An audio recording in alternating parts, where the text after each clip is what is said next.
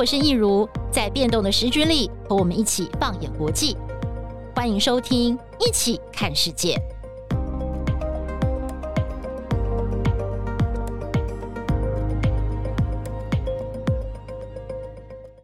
Hello，大家好，我是易如，欢迎收听今天的《一起看世界》Podcast。我们今天节目呢，请到的是我们国际新闻中心的资深编译阿丹姐。嗨，阿丹姐，你好。嗨，易如好。好久没看到你嘞，有一阵子了哈。Yeah, yeah. 嗯，那今天我我觉得每次都蛮巧的，就是请到阿丹姐，我们刚好聊到了一题，就是跟人性关怀层面比较 比较有关的主题哦。那呃，今天很期待，就是阿丹姐来帮我们讲的是，其实最近在国际新闻上非常热门的一个话题，就是美墨边境的这个非法移民，现在有很多人哦想要来涌入美国。那最主要的原因呢，就是因为在五月十一号的时候呢，这个美国。国的呃法典四十二卷失效了。嗯、OK，那这个事情呢，似乎给了这个呃非法移民一个希望，是不是？哎，我入境美国，是不是他们强制的？就是。必须要先收留，我再决定要怎么样来处理。所以这个也造成了美墨边界哦，最近有非常非常多的移民在那边等待一个希望。嗯、但是真相到底是如何？还有为什么这件事情会造成现在呃美国的这个移民议题更加的复杂还有混乱？那么今天呢，都可以请阿丹姐来跟我们的听众朋友好好的来聊一聊哦。好，首先呢，我们就是先来做一个名词解释，就是这个法典四十二卷是到底是在讲什么？什么？它是什么时候开始的？那为什么在五月十一号的时候宣布失效？嗯、是这个呃，美国法典是美国联邦法律的一个大汇编，它总共有呃五十卷或是五十编，然后印出来之后有几十巨册，包罗万象，那就是跟联邦法律有关的各个方面的这个法律的讨论。那这个四十二卷就是其中的一卷，它其实、呃法律的名称、法案的嗯应该不是法案，就是这一系列法律的名称叫做呃呃叫做公卫计福利法，它就是涵盖所有跟公卫有关的，还有社会福利有关的议题，甚至呃在在呃这这这一卷这一卷里面。有一些章节还讨论到性骚扰的问题，是，是就是他可以说包山包海，关于工位方面的事情。嗯、那这个这个法其实一九四四年就有了，但是这么多年来，没有没有哪一个总统、哪一任的政府把它当成拒绝移民的这么一个工具。嗯，就在。呃，二零一七年川普上任之后，他不是积极的要挡这个边界的移民，对，而且他不是甚至说他要盖高墙嘛？那时候他竞选的主要政政见一些是。那到了二零一九年年底，二零二零年年初开始疫这个新冠疫情开始这个大爆发的时候，他就利用利用这个法律，嗯哼，就是叫做《公卫计福利法》，利用这个法律来。来这个驱逐边界上的呃这些移民，嗯哼，因为这个呃四十二卷里头有一个条例写，如果就是美国政府如果为了防止呃流行性的疾病传播到美国境内境内来，它可以阻挡人员或者是货物从其他呃。在传已经有这个疫情的国家进到美国境内，是。他就是利用这一个可以说巧门吧，嗯哼，然后发布了一个叫防疫遣返令，嗯，是可以利用这一条法律，嗯哼，在边界你只要越界，他就可以把你赶出去，就经过非常简单的程序，不像不像过去，嗯，需要听审啊，或者是接受你的。呃，庇护的申请啊，然后再经过开庭等等，嗯哼，很，很繁杂的程序，嗯、它可以很、嗯、很轻巧的就把你赶赶出这个国边界。对，其实我看那个呃法条比较细则的规定，好像是说短短十分钟就是那个边境的警察就可以做决定了，我完全不用经过什么，哎，还要听审的处置，法官的判决，法官的命令说，哦，好，你这个 case 不是难民，我们不接受，呃，庇护你等等的，没有，十分钟之内就可以决定了，十分钟之内就请你回去，对，所以，呃，这个就是。在 before 这个四十二四十二卷就是 Title Forty Two 之前，其实美国政府援引的应该是 Title Eight，对不对？就是第八卷嘛。对，第八卷就是跟移民相关的法律。对，然后呃，就常年来他们在边界执行的，就是他如果你越界了，然后是无证的，就是也就是偷渡了。对，那你你你可以先自首，然后。呃，申请庇护或者是什么难民保护，嗯，然后这个美国的边防单位就会把你释放，嗯，然后告诉你一个开庭的日期，到时候你再来开庭，对，那这中间可能要隔很久，那你就可以待在美国境内，对对对，呵呵，过去是这么处理的，就是边防单位要么他就拘留你，但是拘留有一个时限，你不能长期拘留，可能只有七十二小时，对。那要么就是释放，嗯、就只有这两种选择，嗯、你不能把它再赶赶出你的国界。哦，原来是这样子。OK，好，那。所以呢，呃，接下来一个问题哦，就是说，那拜登执政之后，他为什么不早一点把这个 Title Forty Two 废除、宣布终止？嗯、还是他有一定的期程呢？就是如果说，因为拜登拜登的这个移民政策跟呃川普一定是很不一样的嘛，因为传统上回到民主共和两党的精神来讲，对呃，共和党是比较排斥移民的非法移民的部分，嗯、那这个民主党是。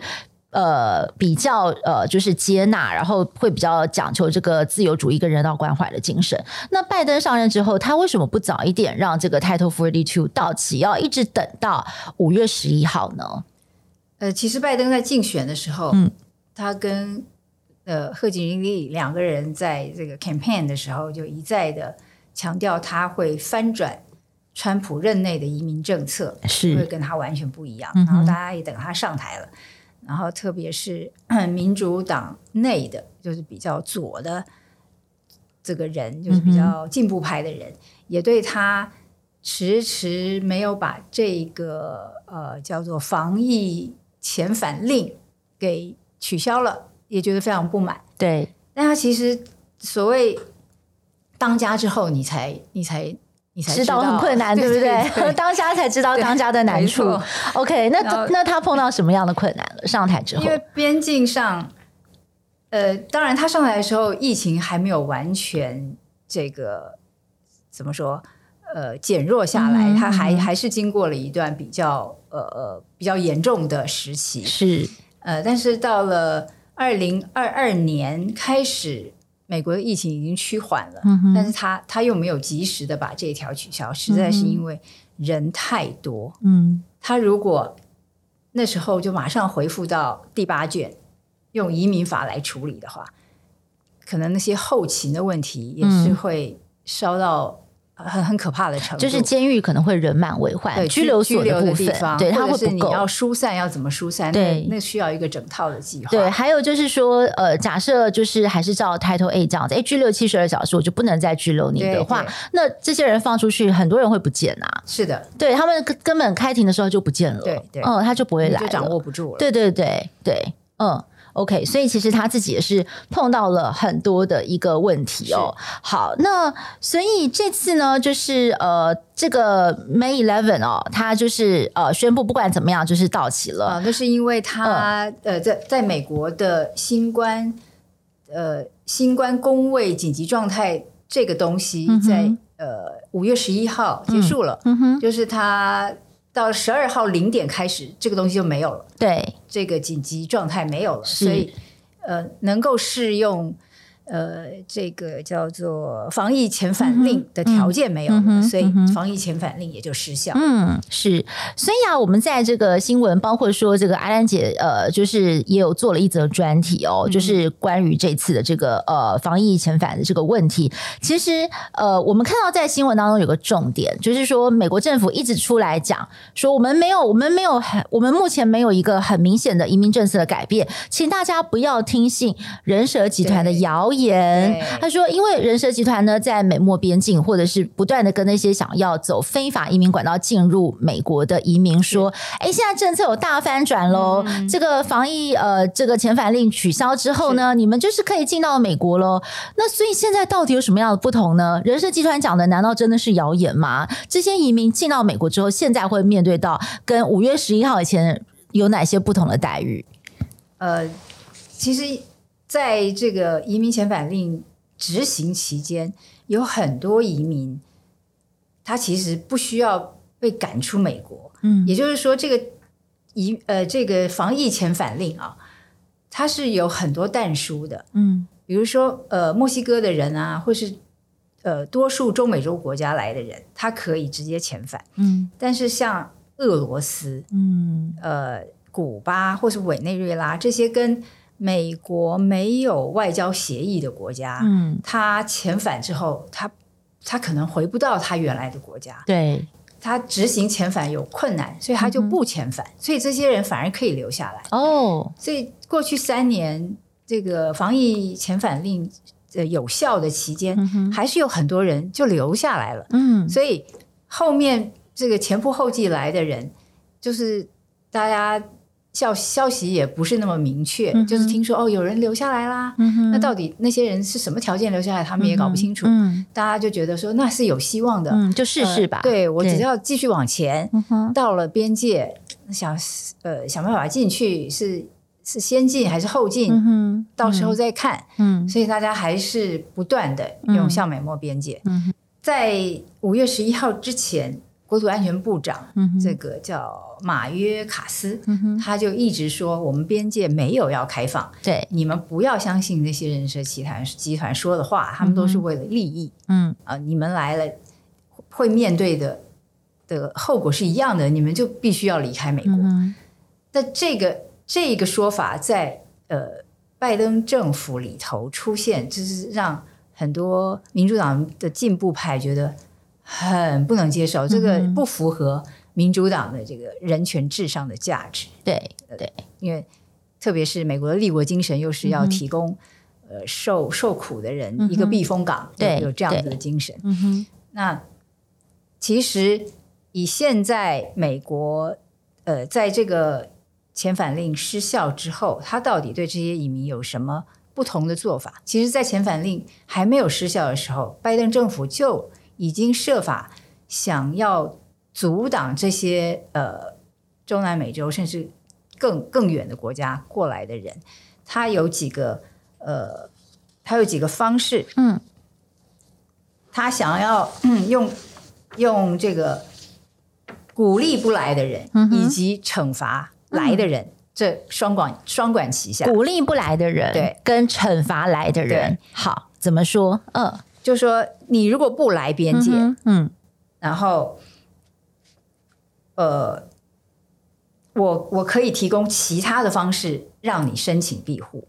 哦，但你，你但是你不要人来，呵呵呵呵，比如说对于呃委内瑞拉、古巴啊、尼加拉瓜、海地这几个国家的人，嗯嗯，如果你在美国有人可以给你一个证明，说他可以担保。资助你，嗯，担保人，或者或者是担保你在美国的。嗯生活，嗯哼，那你就可以直接飞过来，哦，你根本就不用经过陆路。对对对，或者在或者美国也打算在哥伦比亚、瓜地马拉这些地方设处理中心，就是让移民先在美国边境之前，就还没有进墨西哥之前，就已经可以申请难民保护。嗯哼，然后就是这也是一条路。对，然后第三个方法就是。你在你已经到了墨西哥边境，但是请你也不要靠近美墨边境。嗯哼，呃，你已经到了墨西哥境内，但是你你不要再往前走了。嗯哼，你可以用 A P P，嗯哼，手机 A P P 来挂号。嗯啊，就是你跟边界的移民官先预约一个面谈的时间，嗯嗯，然后等到你到了之后，呃，你就可以跟如果约好了，你就可以。进入下一个阶段，而不是还在那边自首啊，嗯、这些对初期的阶段，就是可以分流处理。嗯，那就是鼓励呃不来的人是呃就是不不往边界集中的人，不用冒险去翻墙啊，对对对对，或者是闯关，对，鼓励他们。走这个正规途径。好，那同时他又惩罚往边界集中的人。嘿，他怎么做？嗯，他十号就宣布了一个新的政策，你必须先上网申请，呃，你要申请庇护，或者是在你途经的这些国家先申请，并且被否决了，你才可以入境美国，向美国求助。对，向美国境内的这些呃边防单位申请庇护，申请庇护，要不然他根本不受理。哦，那或者是。你如果非法越界进了美国，那你未来的五年都不可以向美国申请庇护。哦，所以他就想要用这两呃呃呃这两方面的呃措施来阻挡。移民不断的嗯往边界推进、嗯嗯、是，其实阿丹姐，你刚刚讲到那个呃鼓励的部分哦，我最近也看了一些美国呃当地的新闻报道，还有纪录片。嗯、其实的确，像呃我最近我看了。我看了好几个，我举两个例子好了。一个是 CNN 的记者，他有去这个美墨边境的一个小镇采访。他说，其实有非常多的这个非法移民呢，他们会集结在墨西哥的一个边境的小镇，等着要进美国。但的确也有人很守法啊，就想说，哦，你现在有这个新的规定，有 App，我可以上去申请。但是他们实际去测试的结果，发现那个名额是秒杀，哎。就是说，哎，每天出来怎么几秒就像抢那个演唱会的门票，几秒钟就没有了。然后我抢到天荒地老，我永远都抢不到。那他还采访了一个富人，就那个故事真的很可怜。他之前呢是被安置在美墨边界的一个拘留所，对，就是我不知道阿丹姐你有没有印象，那个拘留所之前有大火。哦，对，这就把它烧掉了。然后他说，他逃出来的过程，他身上唯一的手机已经没了。没了嗯、所以你现在叫我去哪里生手机，然后每天在那边跟你用 App 登记，他就觉得说，哦，这个很不接地气。这个方法，你要你要这些这些呃。非法移民，他们生活其实都已经很困苦了，可能连东西都没得吃了。嗯、我还要手机，我还要要充电充足的情况之下，然后我每天要在那边跟你抢名额，这个真的是很不切实际。嗯、然后再来就是我看另外一个是 CBS News 的一个纪录片，他们的记者呃是日裔日裔美籍的记者，叫 Adam 呃亚当山口吧，他就真的是跟着这些非法移民哦，就是从这个哥伦比亚一路这样走走，这是大众。走哦，完全就是像是一个很困难的那种极限马拉松那样子的感觉，只要走十天，走从哥伦比亚走十天才走到巴拿马，就完全是步行，是不是？对对，然后他就这个这个过程我，我我可以待会儿再跟我们的听众朋友分享，因为我看了我自己真的都掉眼泪。嗯、但是呢，就是他其中有有一个呢，是他在讲，就是有一个人他是从伊朗出来的，那他在伊朗他受到很严重的迫害，只是因为他。他伊朗就是信伊斯兰教嘛，对，那他自己是信基督教。哦，他后来从伊斯兰教转到基督教，嗯、那光是这样，他说他其实就遭到了很多的迫害，而且他甚至收到了死亡威胁。他很怕他在他的国家待下去，他可能就是性命不保，所以他才选择走一个就是这么危险的路。嗯、那再加上他又没有足够的金钱跟盘缠嘛，那所以哎，我后来发现我很好奇，我本来以为他就是要直接到美墨边境，然后就直接就是这样进去申请庇护，结果没有，他真的就像阿丹姐你刚刚讲的，美国政府最新的规定是，他为了要消化这。这些他国内已经无法处理的非非法移民或无证移民，我只好在前面几个国家设置缓冲点。对，所以这个人呢，人社集团是带他到巴拿马的缓冲点去报道。嗯、我现在巴拿马拿到就是一个呃，OK，我我我去跟你报道，然后我说我要申请政治庇护，对那巴拿马就接受你，这就来处理。嗯、最后辗转的还要把他送到美国边境的另外一个拘留所然后，还要等好几个月，就是真的是漫漫长路。遥遥无期，但的确已经不是所有的人第一站是直接往墨西哥跟美国的边境冲了。他们在更早的其他国家就开始有这个疏散跟分配的工作。嗯、是对对，就是这个是我目前看到的一个状况。嗯、还有就是说，其实美国边边境的这个无证移民的问题很严重。严重到就是阿丹姐，你还记得前一阵子，当然去年嘛，有个新闻，就是德州的这个呃州长已经受不了了，他说：“那那我让你们这些民主党执政北方的州也来尝尝我们现在的痛苦，对，就把边界移到对移到其他州去。”对，他就把这些无证移民，就是呃让他们坐游览车，就直接把他们送到纽约执政的城市，或者像是什么芝加哥啊那些地方，然后然后就把他们丢包在那儿。可是后来啊。你知道最新的 update？我最近去看他们的新闻采访，是纽约跟芝加哥这些民主党执政的州，嗯，他们真的开辟了收容中心。是是是，对，因为他们觉得他们也必须要跳下来帮忙解决这个问题，因为这个问题现在已经太严重了。嗯，嗯对，变成是要集全国之力。没错，没错，对对对。所以呀，啊，就是呃。拜登政府现在没有做好准备嘛？那呃，阿丹姐，你有提到说，其实拜登也好，本来是想要利用这个机会去改变这个申请庇护的程序。嗯。那什么样的人才能够获得庇护，或者是获得难民的身份呢？呃，在他们原来的移民法里头，嗯哼，是说呢，你你已经在你的母国受到了迫害，嗯，比如说刚刚讲的那位伊朗的，是这个改变宗教信仰的这个人，对。对然后，或者是就是你已经受到迫害，嗯、或者是你有确实并且具体的呃理由，嗯，担心你将来回国之后会受到迫害。是、嗯，那这些迫害呢，变呃是有一些具体的来源，就是你必须是因为种族、嗯、宗教、国籍、嗯、政治立场。或者是你隶属某一个社会团体而受到迫害，嗯，就只有这这五种，所以其他的，比如说被黑道威胁啦，嗯、或者是吃不饱饭啊，这个这是这都都不算的哦。所以经济难民不算，对，应该是不算。OK，那如果这个申请的人他他在美国以嗯以外，就是他当。就是我申请的时候人不在美国境内，我可以申请难民保护。如果我申请的时候人已经在美国境内的话，我就要申请庇护。嗯，有有这两个不同。嗯。但是刚刚说到什么经济原因啊，黑道迫害，呃，这个黑道这个威胁治安不好这些原因，这些人明明知道自己没有资格申请庇护，但是他也是要来碰碰运气。嗯哼，所以很多无证移民。其实并没有那么具体的证据可以证明自己受到刚刚上面说的那五种迫害。嗯、那因为我只要来了，我就有机会啊。对，而且等到要处理我的 case 要好几年之后，所以他这中间我就住下来。对，他这中间可以有各种可能。嗯哼嗯哼，OK，所以就是再怎么样还是要闯一闯这样子。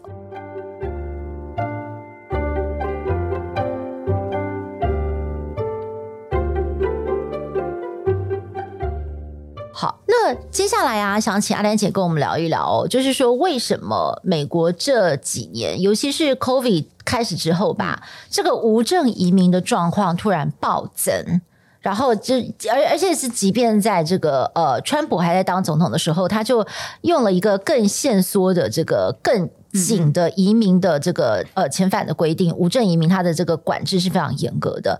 为什么？即便是在这样的情况之下，就是说美国已经把自己的门都关得越来越窄了，反而有更多的人想要到美国去找一个生活的机会。嗯、那是因为供给增加了，就是这些这些想要进美国的人，嗯，他呃，就是这些来源国增加了，嗯比如说，原来可能大部大部分是中南美洲，嗯哼，呃，生活比较困苦的人，或者是当地治安不好，他想离开离开自己的国家，然后到美国找寻一个比较安全的生活环境。但是这几年，嗯，除了疫情使得很多国家经济衰败之外，有很多国家陷入战乱或者是独裁。嗯哼，就是政治的发展走向走上了独裁的道路。那甚至有像俄罗斯，因为跟乌克兰打仗，嗯，俄罗斯的呃年轻人不想被服兵役，不想被征兵嘛，不想被征兵去去战场送死，对，所以他就他就干脆跑然后绕了大大半圈地球，跑到美、嗯、美墨边境，嗯、他也要走相同的路，嗯、觉得这是一个机会。嗯、那另外是像这个呃，古巴呀、海地呀这些，他们本身呃国内的情况就很糟糕，他继续待下来的风险。可能比他一路逃到美国美墨边境的风险还要高，嗯哼，所以这些人也、嗯、也决定要铤而走险，嗯嗯哼。那有一个美国的移民官就说，这些失败国家其实就是美墨边境移民问题的病根，嗯。那现在涌涌到边界的这些人潮，只是这个病根的症状而已，嗯，是根源还是在。其他的国家没有办法解决自己内部的问题。嗯，他的这个形容我觉得很贴切。嗯、对，其实这边就是我可以呃。就是可以补充一下，跟听众朋友分享，就是我刚刚提到的那个，它是一个专题报道，就是美国 CBS 哥伦比亚广播公司的那个那个报道。那那个制作人就是亚当山口嘛，他他也算是蛮资深的一位制作人了。那他就是带着他的摄影团队，我我相信应该也没有多少人，因为那个那个路真的太难走了，他们可能必须要准备最轻巧的摄影机。然后那个亚当山口他也是一个猛男呐、啊，看起来就是平常有在健身、有练过的人，他的身。身体状况应该是很不错的，那他就找到了这个呃人蛇集团的这个头头，就说你带着我们，好带着我们这个 crew，我要跟着你们走一，遍，看看这条路到底有多难走。嗯、结果他们说好啊，那你就来。结果他说一开始的时候，他。那个镜头发现他们那个队伍上啦，大概都是年轻力壮的男生，没有女生哦。嗯、而且呢，完全就像是一个小型的联合国，嗯、就像是阿丹姐讲的，嗯、我们以前传统的观念觉得说会走这条陆路的大众走的这条呃路线进到美国的无证移民，应该都是中南美洲的住民吧？是，可是没有哦，就是那个记者就开始访问亚当，就开始访问说，你从哪里来？你从哪里来、嗯、？Where are you from？对，有尼泊尔的，嗯、有伊朗的。嗯然后呃，应该还有非洲的，有一些国家甚至我都还要去查，哎，那个英文翻成中文到底是什么意思？在在非洲的一个小国这样。然后呃，然后他就问他们：“你们为什么要走这条路？”嗯、就他说，他一问到这个问题的时候，其实每一个人在一开始的心房都非常重的，都不愿意在镜头前面说说实话，说实话，说我为什么要来，嗯、那都很简单，其实很简短的讲说，当然是在自己国家活不下去，嗯、对。那那他就会觉得，哎、欸，我不明白为什么你在伊朗活不下去，或者你在尼泊尔活不下去，到底发生什么事？所以后来才发现，可能真的是有那种迫害啊，嗯、或者是说他自己人生面对到一个很大的困难。那当然有很简单，可能单纯就是内战，真的就是国家很乱，嗯、这就是一个失呃国家机制整个失灵，让他们的人民真的是活不下去。那这些年轻力壮的人，他们就觉得我来挑战这个大众轴，我或许还有机会活下来。嗯、所以他们真的是买机票哎、欸，然后就是。辗转辗转这样飞飞飞，然后大家在哥伦比亚集合，然后呢就开始走这个非常非常困难的道路。而且他说，每个人其实装备都是不足的。嗯，你要你你知道，像像我之前去爬玉山啊，天哪，身上要背多少东西？你要找个高山向导带着你，是是因为很危险。所以其实人社集团有接受访问啊，他说他们的。角色有点类似像那个高山向导，嗯，因为你要在这个亚马逊的丛林里头这样子钻来钻去，你就是你不知道要怎么走，你不是被被蛇咬咬咬死了，你可能就是失温就死掉了，或者是那个水很湍急，你不知道走哪一边，然后你可能就被冲走了，嗯、所以需要有人带领他们，要带路。所以人设集团说，其实我也是在帮他们。如果没有像我们这样的人来带他们的话，那他们早就死在丛林里头了。就这是他们他们的说辞啦。但是的确，他也跟这些人收了很高昂的费用。错，对，那。而且这个过程当中，当然在镜头前面你不会看到有那种抢劫啊，或者是什么，他们说甚至还有什么性侵等等的问题是层出不穷的。对，对，那这个想象对，那这个过程一路是非常的险阻。然后呢，在这个走的过程，就是几乎每个人都上气不接下气，而且他们吃的东西就只有白米饭，嗯，就是背在身上哦。然后就是我看他们都很熟练，就是那些带路的向导，就是会去生火，然后晚上要怎么样搭帐篷。睡觉取暖，这是他们都很很熟。嗯、然后有几幕让我印象很深刻，就是说连那个制作人他自己都快受不了，他走到第三天、第四天，他都已经很想放弃，因为真的是太困难了。嗯、然后有中间有很多就是那些呃，就是从从其他国家要要试图走这条路的人，就是走到最后，他们的情绪也都是很低落，就觉得这是一趟永无止境的旅程，嗯、不晓得自己到底走不走得下去。那真的好像就是你真的是在看一个实境节目那种感觉。嗯、那。后来我觉得有几幕让我印象很深刻，也是很很不舍的，是说他们走到了第九天的时候，突然在一个呃隘口。就是有点像是你要过一个山的那种交界口，要过山隘的地方，就看到旁边的地上弃置了很多的垃圾。那那些垃圾呢是什么？是很多的衣服，大人的衣服、小孩的衣服，而且很多都是不错的东西。还有那种亲人的照片也被丢在地上，还有什么的全部丢。为什么呢？那人蛇集团就讲了，他说：“因为呢，大部分人走到第九天，走到这里，其实已经精疲力竭了，身上能够少一个东西就少。”个东西我全部都不要了。我们当初要踏上这趟长征之旅的时候，身上带的应该是自己很心爱的东西。可是在这时候，连衣服都可以丢掉了。这可能只是他们当初带了五件他们很爱的衣服。可这不是这时候他们可能决定，我只要身上的一件就好了，因为我真的再背我走不动了。然后这时候他们还碰到。就是他们这边扎营嘛，然后第二天早上要起起床要开始走的时候，发现另外一边的人蛇集团带着另外一个 group 的人也来了。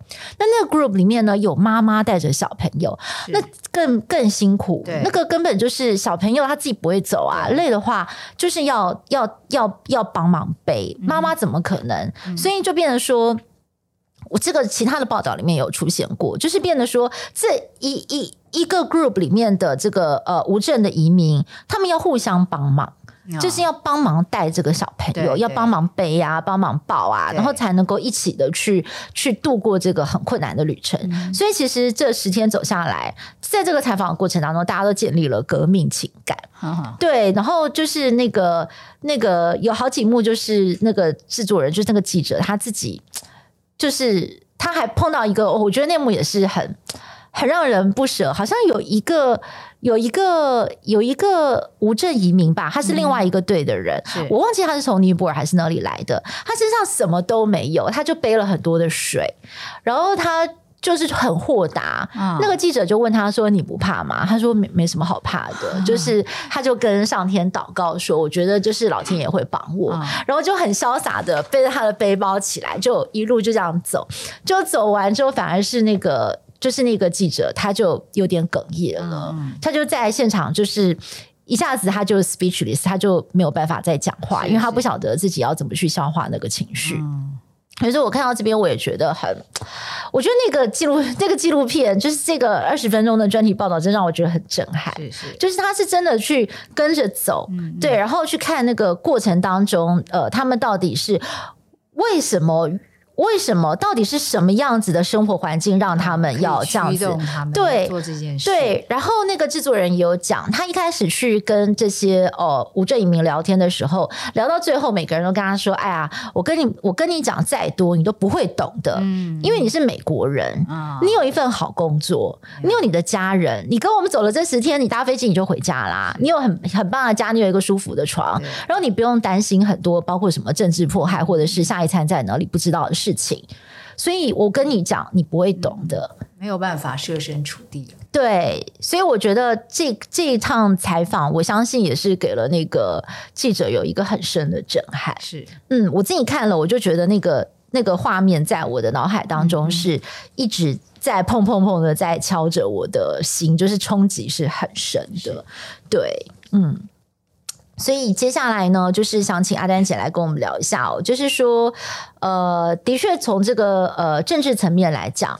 因为美国对他们来讲，真的就是一个梦想之地嘛。哦，就是说我进到美国，其实我总是有活下来的机会哦。虽然就是呃，可能从这个媒体上的报道，美国的问题也很多，美国自己本身的问题也很多。但是对这些呃，在其他所谓的失败国家，就是说他们的国家机器已经失灵的情况之下的国家的民众来讲，这仍然是一个他们可以求生存的好地方。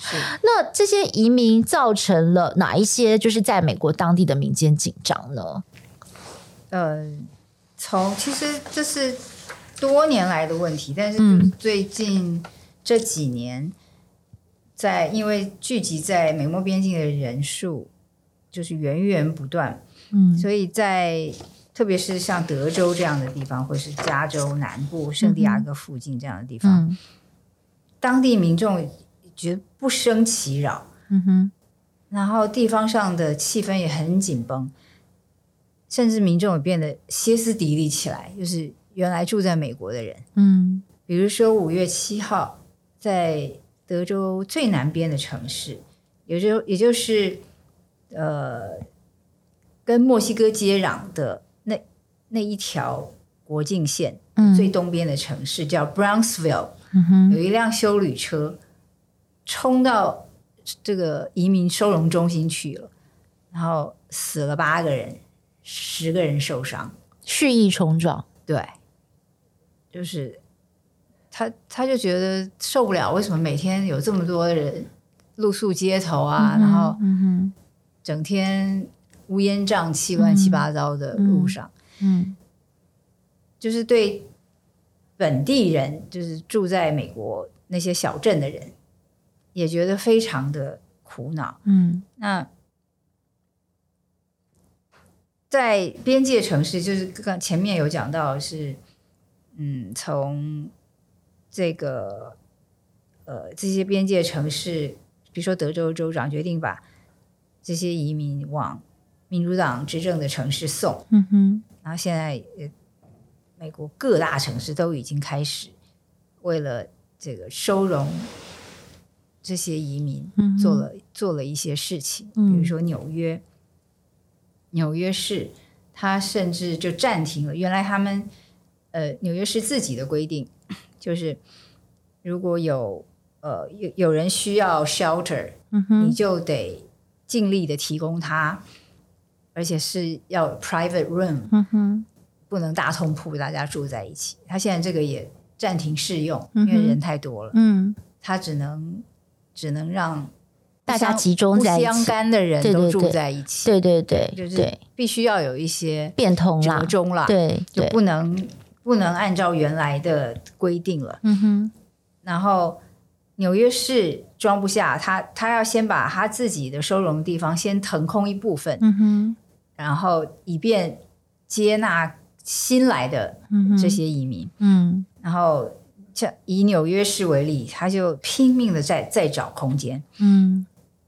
呃，找到了一个已经废弃的精神病院，然后甚至还要在甘乃迪国际机场把一整个机棚拿来收容这些无证的移民。嗯，因为呃，前两周吧，就曾经有一周就就来了四千多人。嗯哼，那纽约市长甚至预估未来可能一天就会有好几千人。嗯哼，这个。这个这个规模是大家难以想象的，对，所以可以说要举全国之力来应付。嗯嗯，嗯，对，哦，所以其实我觉得也是因为这个市况不好，所以就是造成，尤其是我觉得有很多是气候难民、经济难民，然后政治难民就非常的多。那再加上有另外一个原因，就是因为我觉得。呃，各国对于移民的这个法规越来越严格，嗯，对，就是包括以前呃，如果说你要去什么加拿大啊、澳洲啊什么的，这个或许在十几二十年前相对简单一点，嗯，但现在每个国家都把自己的门槛提得很高了。那好像就是你真的要移民的话，你可能必须要准备大把的钞票，嗯，对。那你要有很很厚很厚实的财力。那对于说没有这个金钱的人来讲，他们真的就只好铤而走险。嗯。我再加上我觉得乌俄战争之后，其实欧洲他们自己也收了八百万左右的一度嘛最高对对的乌克兰的民众，对，应该是几百万啦。这个数字我再去查一下。嗯。那所以其实这种人口的流动是非常多的。嗯。就是大家如果对于自己国家的生活不满意，或者是说遇到了战乱，哦，就是会想。要赶快离开，然后去别的地方来寻找新的生活。嗯、但是同一个同一个时间，这些本来被大家视为梦想之地的国家，他们自己的状况也不好啊。是啊，就是像像美国自己的状况也很不好。对，那即便美国你要走合法的管道移民，嗯、现在呢，这个速度也慢了非常多。嗯、对，因为他们的政府，你知道他们政府现在也面遇到很大这个财政上面的问题嘛？对，那所以他们的人力也不够，再加上这个 COVID 的问题，所以现在包括美国的签证，你要申请工作签证、移民签证，什么签证，它都慢吞吞的。嗯、对，所以也这个时间也是拖拖的非常的久。所以我觉得这个会是一个全世界普遍性的一个问题。嗯。而且这个事情对拜登要争取连任也是一个很大的包袱。嗯哼哼，嗯，因为他党内民主党内的左派跟共和党都给他压力，嗯、一个是说你你你太不人道，嗯，你太太残酷对移民；嗯、另外一个说你你解决不了问题，你没有能力。嗯、对，那其实共和党等于就是。等着这个移民的问题来打哦，是是，呵呵，因为实在很难做到让人满意。嗯哼，嗯哼，问题复杂，然后又牵涉到人权，对，然后各各地的资源要怎么统整，嗯，这都是很大的挑战。嗯哼，这等于是一个一个靶子，现成的靶子，就等在那边让让让共和党来打。嗯哼。所以你会觉得这个可能是在他明年在这个连任期间的连竞选连任期间会去面对到很大的一个罩门，对不对？我觉得是是哈，OK，嗯，那你觉得现在美国政府有什么样的方法可以去缓解这个问题吗？还是这个是无解的？我觉得，我觉得看起来无解，只是现在移民问题还不是大家最关心的，大家最关心的是，嗯、呃，还是经济了，经济对。呃那这个如果边界的问题、移民的问题继续恶化了，嗯、虽然呃从十一号到现在大概只有几天嘛，嗯、那以美国国土安全部的说法是，这几天呃涌进来的人没有想象中的多，嗯、甚至比呃在到期日之前的人要减少将近五成。嗯，嗯那这个。国土安全部部长就说：“因为我们之前的这个呃鼓励不来，然后惩罚来的人，这，这奏效了。对，哎，这个策略奏效，这是他的，这是他的说辞。嗯、但是他也很很坦诚说，那是不是呃这些无证移民的高峰已经过了呢？很难说，很难说，他自己也没有把握未来的发展会怎么样。嗯，所以这变成一个 long term issue，是这是一个长期的问题，嗯、美国政府必须要去 deal 的。对，对但是这个。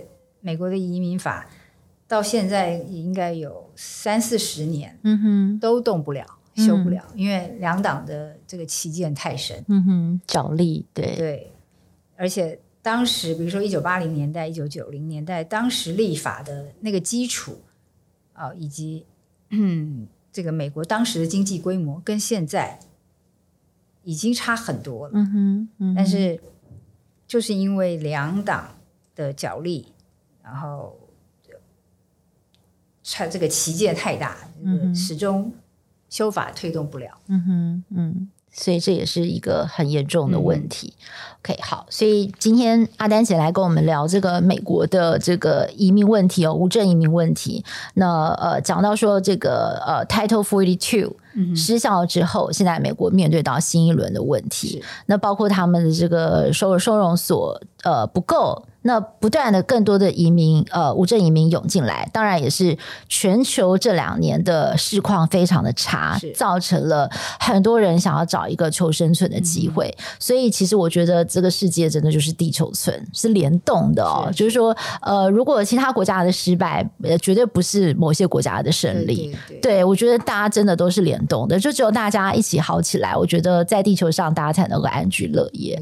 对，所以世界的确是一盘棋啊！我觉得我们真的是要用一个比较宏观的角度去看，嗯、就是不会说，哎，我是赢家，那谁是输家？就是真的没有人会是赢家。对对，如果如果地球变得越来越差的话，其实人类都是输家。是对，嗯，好，那今天非常谢谢。阿丹姐来到我们的节目现场，跟我们大家来呃很精辟的分析哦，就是美国现在的这个移民的问题。那么我们的听众朋友如果有什么样的回应，也欢迎大家可以到我们的脸书粉专还有 IG 留言。那我们一起看世界 Podcast 就下个星期见喽，拜拜，拜拜。